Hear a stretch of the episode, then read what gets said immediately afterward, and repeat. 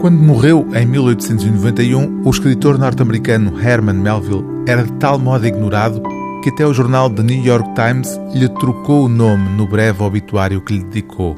Em vez de Herman, chamou-lhe Henry. O tempo viria, no entanto, a tornar o autor de Moby Dick um dos nomes centrais da literatura norte-americana. Reavaliada ao longo do século XX, a obra de Herman Melville é em grande parte constituída, para além do monumento literário que é o romance Moby Dick, por narrativas relativamente breves, entre as quais se destaca a história emblemática de Bartleby o Escrivão, a enigmática personagem que a tudo diz preferir outra coisa.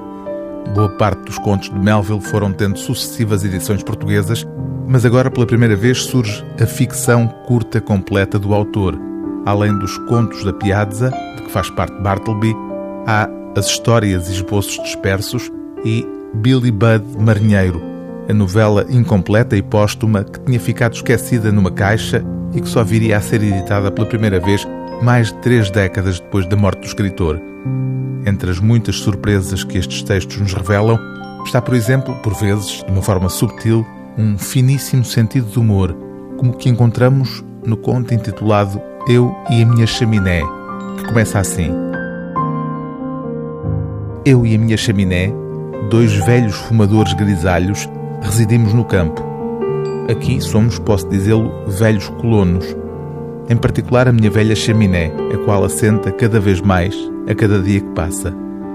Embora eu diga sempre eu e a minha chaminé, tal como o cardeal Wolsey costumava dizer eu e o meu rei, esta forma egoísta de falar, na qual tenho precedência relativamente à minha chaminé, dificilmente é justificada pelos factos. A minha chaminé tem precedência relativamente a mim em tudo, exceto na frase acima.